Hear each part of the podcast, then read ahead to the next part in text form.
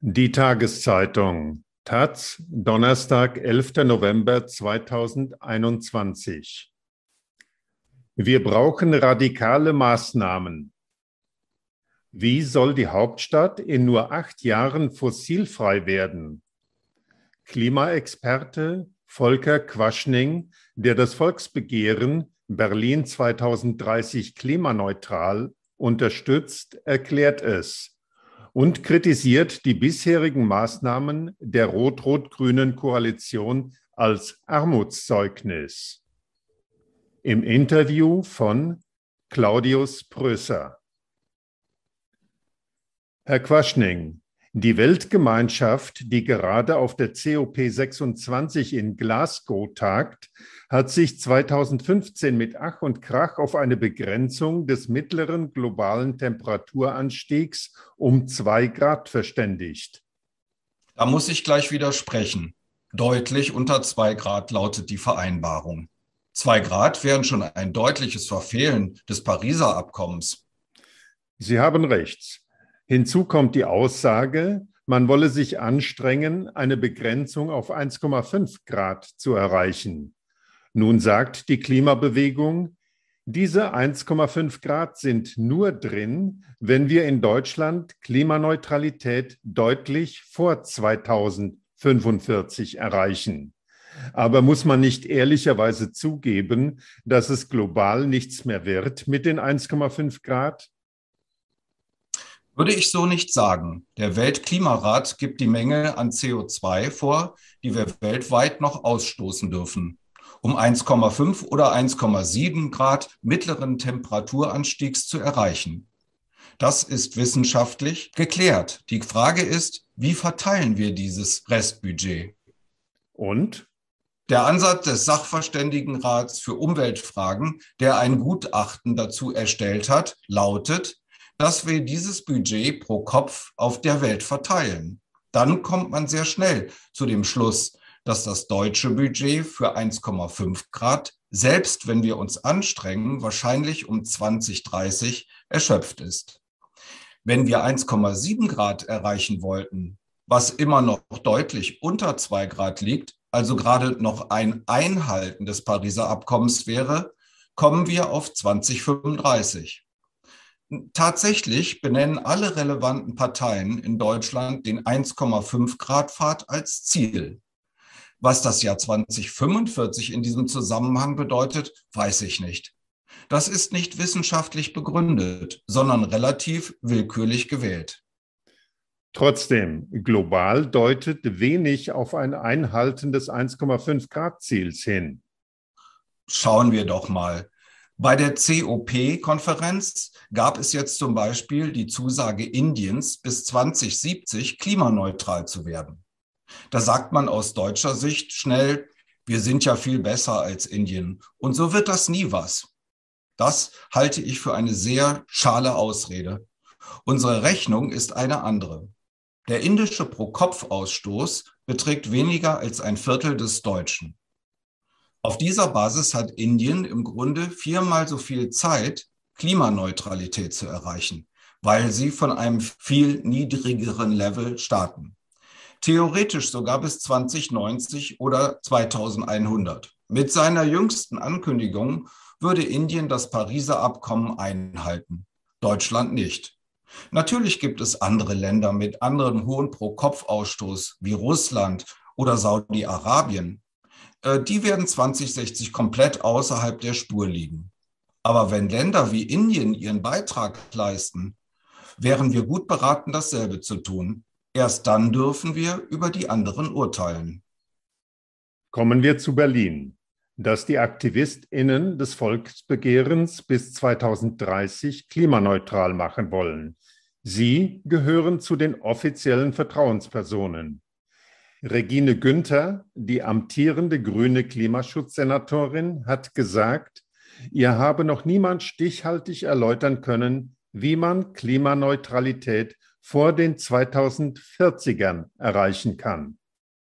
Die Frage ist einfach, welche Maßnahmen man für realistisch erachtet.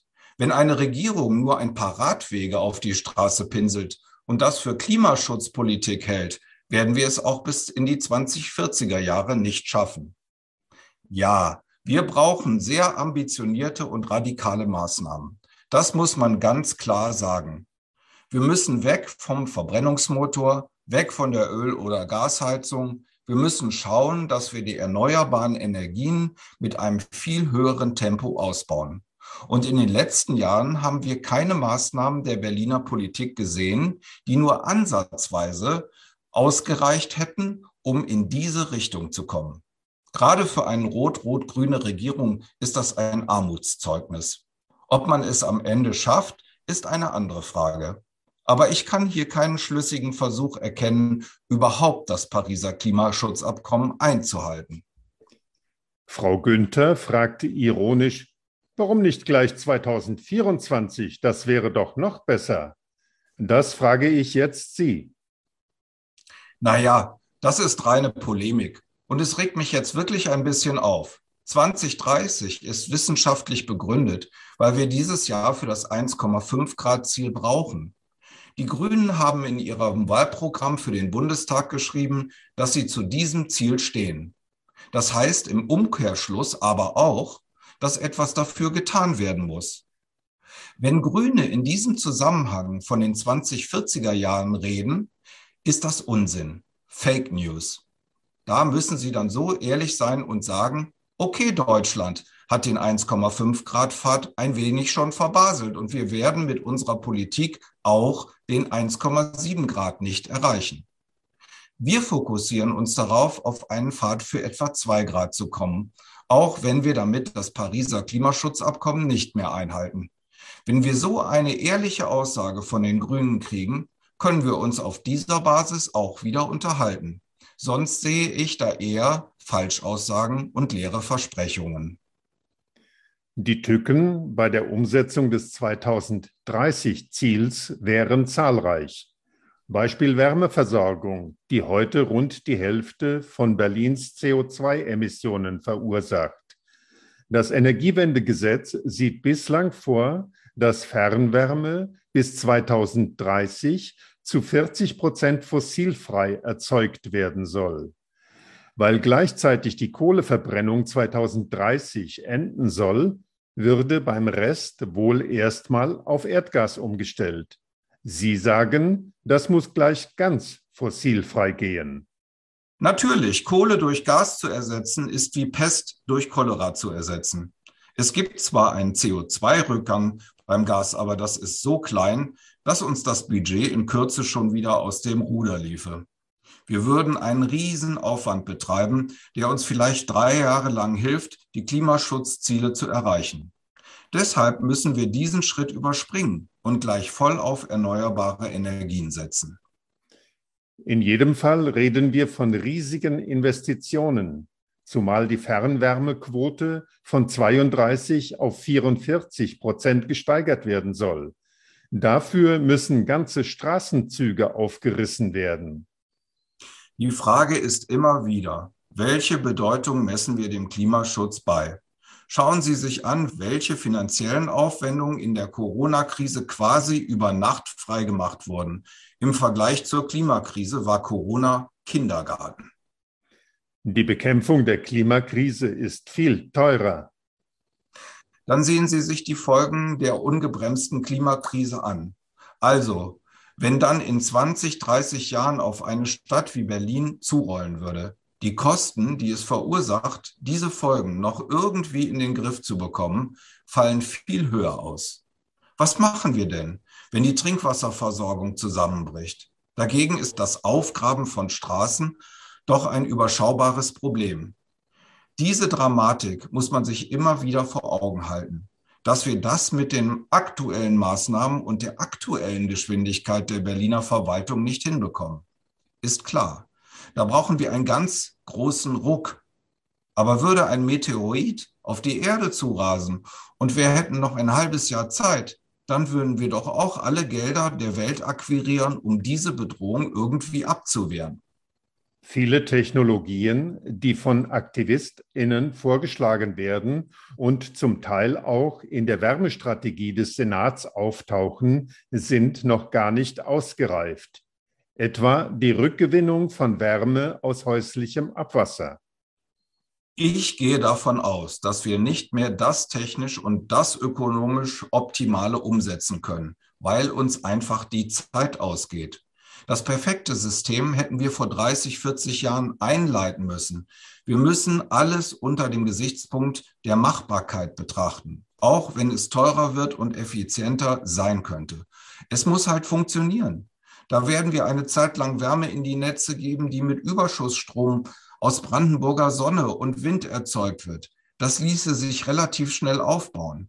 Natürlich hat Abwärmenutzung viel höhere Effizienzen, aber unser Nichthandeln in der Vergangenheit beschert uns eben weniger effiziente Lösungen. Der größere Teil der Berliner Haushalte, gerade am Stadtrand, wird auch künftig nicht am Fernwärmenetz hängen. Da haben wir das Problem, dass Eigentümerinnen nicht einfach gezwungen werden können, ihre Öl- und Gasheizungen abzuschaffen. In der Wärmestrategie ist deshalb von einer Beratungsoffensive die Rede.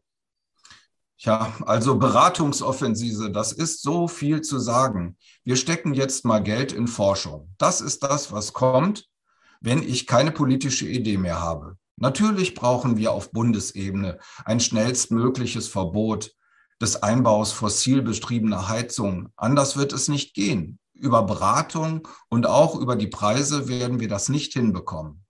Die Preise werden ja nur langsam ansteigen, weshalb noch lange ganz viele Haushalte die falschen Systeme einbauen werden. Und dann? Ja, dann können Sie entweder die neue Gasheizung nach fünf Jahren wieder rausreißen, was natürlich Unsinn ist, oder Sie anfangen, sie mit grünem Wasserstoff zu befeuern. Da liegen wir aber bei den Kosten locker um den Faktor zwei über den heutigen Preisen für Öl und Gas. Und ich will mal sehen, wie die Politik das verkaufen will. Wir müssen also alle Altlasten vermeiden und verhindern, dass weiterhin Öl- und Gasheizungen eingebaut werden. Überall, wo saniert wird, müssen Wärmepumpen installiert werden. Aber die Gasheizungen, die jetzt gerade eingebaut werden, laufen ja in acht Jahren noch. Die laufen wahrscheinlich auch 2045 noch. Die machen auf alle Fälle ein Problem, auch für das deutsche Klimaschutzgesetz. Deshalb ist es so wichtig, aufzuhören, weiter Altlasten zu schaffen. Im zweiten Schritt müssen wir uns darüber Gedanken machen, wie wir diese Heizung rausbekommen. Und das ist der limitierende Faktor. Gar nicht die Technik oder das Geld, sondern irgendwann das qualifizierte Personal. Wir haben gar nicht genug Menschen im Handwerk, um alle Heizungen auszutauschen. Deshalb brauchen wir jetzt eigentlich keine Aufklärungsoffensive, sondern eine Ausbildungsoffensive. Wenn diese Voraussetzungen einmal geschaffen sind, müssen wir den Austausch entweder vorschreiben oder zur Not mit viel, viel Geld bezuschussen. Das Problem beim Strom ist ähnlich. Das Berliner Solargesetz schreibt demnächst vor, dass Neubauten und bei Dachsanierungen Photovoltaikanlagen errichtet werden müssen. Das ließe sich eventuell verschärfen, sodass auch im Bestand noch mehr passiert. Dann wird es aber auch eng. Erstens fehlt hier ebenfalls das Personal. Zweitens macht es wenig Sinn, Anlagen auf marode Dächer zu bauen. Viele müsste man erst renovieren. Wir müssen da kreativ werden. Natürlich wäre es am schönsten, wir hätten Anlagen auf jedem Dach und an jeder Fassade und Berlin könnte sich zu 50 Prozent selbst versorgen. Aber auch da werden wir nicht mehr die optimalen Lösungen bekommen. Wir haben einmal berechnet, dass wir schon beim Ziel der Klimaneutralität bis 2035 bundesweit rund 200.000 Arbeitsplätze in der Photovoltaikbranche schaffen müssen. Für die Installation auf Freiflächen brauchen sie aber nur ein Drittel des Personals und es geht wesentlich schneller. Das heißt, wir werden Berlin und Brandenburg als Einheit denken und Anlagen vor den Toren Berlins aufstellen müssen. Damit macht man sich nicht unbedingt Freunde. Ich bin eigentlich auch kein Fan davon, weil wir damit ein Akzeptanzproblem wie bei der Windenergie bekommen. Aber Berlin wird eben einen entsprechenden Ausgleich zahlen müssen. Und natürlich muss man trotzdem schauen, dass man so viel wie möglich auf die Dächer bekommt. Ich bin sehr dafür, das über Verpflichtungen zu machen oder quasi eine Fehlbelegungsabgabe für jedes geeignete Dach ohne Solaranlage. Abgesehen davon schießt in Berlin gefühlt jede Woche ein neuer Discounter aus dem Boden. Da muss man dafür sorgen, dass deren Parkplätze und Dächer mit Solaranlagen belegt werden. Das kann man auch gleich mit Ladesäulen für die Kundinnen und Kunden verbinden. Was uns zum Thema Verkehr bringt. Viele KlimaaktivistInnen fordern, Berlin weitgehend autofrei zu machen. Wäre das nicht im Sinne des 1,5 Grad Pfads und würde man es nicht mit dem Aufbau einer Ladeinfrastruktur konterkarieren? Wir haben in Deutschland heute 48 Millionen Autos auf 83 Millionen Menschen. Eine Dichte, die weltweit schon wegen der Rohstoffproblematik niemals möglich wäre. Sprich, wir könnten in Deutschland nur so lange so viel Auto fahren, wie viele andere Länder zu arm sind, sich das zu leisten. Das ist kein zukunftsfähiges Modell. Also müssen wir die Anzahl der Autos deutlich reduzieren, um auf ein für die Welt verträgliches Maß zu kommen. Aber um wie viel? Null Autos werden es nicht sein, aber für die kommenden 20 Jahre wäre die Hälfte eine ganz gute Zielmarke. Anderswo gibt es längst gute Beispiele, die das funktionieren kann. In Kopenhagen wird der Parkraum schon lange um ein Prozent pro Jahr reduziert. Damit weiß ich, nach 30 Jahren habe ich 30 Prozent weniger Autos, weil es für den Rest einfach keine Stellfläche mehr gibt. Das ist ein funktionierendes Konzept, das man auch in Berlin übertragen könnte. Vielleicht müsste es hier eine Reduktion von zwei statt einem Prozent sein. Oder wir schauen nach London, wo es über 12 Euro kostet, mit dem Pkw in die Innenstadt zu fahren. Also eine City-Maut, die ja auch bei Linken sehr unbeliebt ist, weil mutmaßlich unsozial. Ja, Mai. Wer sich ein Auto leisten kann, kann sich auch die City-Maut leisten. Ein Auto ist ohnehin nicht wirtschaftlich. Ich habe auch eins, aber ich käme nie auf die Idee, damit in die Berliner Innenstadt zu fahren. Wer meint, er muss das, der muss dann halt dafür bezahlen. Es gibt Berechnungen, dass der Unterhalt eines Parkplatzes auf öffentlichem Straßenland zwischen 500 und 1000 Euro im Jahr kostet. Das sind alles Subventionen, genau wie die extrem niedrigen Anwohnerparkgebühren. So gesehen ist die City-Maut eigentlich keine Gebühr, sondern ein Streichen von Subventionen. Das muss man auch so kommunizieren. Und die Leute werden es verstehen, wenn sie wahrnehmen, dass sich die Lebensqualität in der Stadt in dem Maße erhöht, in dem die Autos weniger werden. Aber wie gesagt, auf Null werden wir nicht herunterkommen. Naiv gefragt, wieso nicht? Ich halte das nicht für durchsetzbar. Wir wissen ja, dass die Deutschen mit ihren Autos verheiratet sind. Für diesen Rest brauchen wir dann die Ladeinfrastruktur und die dann die verbleibenden Autos müssen emissionsfrei sein. Das bedeutet auch, dass es 2030 gar kein Kfz mit Verbrennungsmotoren mehr in die Stadt einfahren dürfen. Wir haben jetzt viel darüber geredet, was die Politik tun muss, damit wir unser CO2-Budget nicht sprengen. Müsste die Klimabewegung nicht auch viel deutlichere Appelle an die Gesellschaft richten? Wenn wir unsere Konsumgewohnheiten veränderten, ließe sich doch umgehend beträchtliche Mengen CO2 vermeiden. Also ich bin der Letzte, der es bei schwachen Appellen belässt. Aber ich hole mir auch regelmäßig eine blutige Nase in, so in den sozialen Netzwerken, wenn ich sage, Leute, ihr müsst auch mal selber aus dem Quark kommen. Ich selber tue alles, was ich tun kann. Und das wird auch bei vielen in der Klimabewegung so sein. Ich habe eine große Solaranlage, beziehe klimaneutralen Strom, mein Haus wird klimaneutral beheizt, ich habe ein Elektroauto und eine Monatskarte für den ÖPNV. Ich lebe vegan und fliege nicht mehr. Ich weiß aber auch aus 30 Jahren Erfahrung und Diskussionen, dass es so einfach nicht ist. Ich appelliere viel und als ich meine Solaranlage gebaut habe, sind meine Nachbarn dem Beispiel gefolgt. Aber viele andere eben nicht. Ich kann mich also hinstellen wie die Zeugen Jehovas und versuchen, die Leute zu bekehren, aber wenn sie es nicht wollen, muss es der Gesetzgeber tun. Wichtig ist, dass die Bevölkerung die Maßnahmen mitträgt und wir keine Gelbwesten-Proteste bekommen. Volker Quaschning ist einer der profiliertesten deutschen Klimawissenschaftler. Der 52-Jährige ist Professor für das Fachgebiet regenerative Energiesysteme an der Hochschule für Technik und Wirtschaft in Berlin und Mitinitiator von Scientists for Future.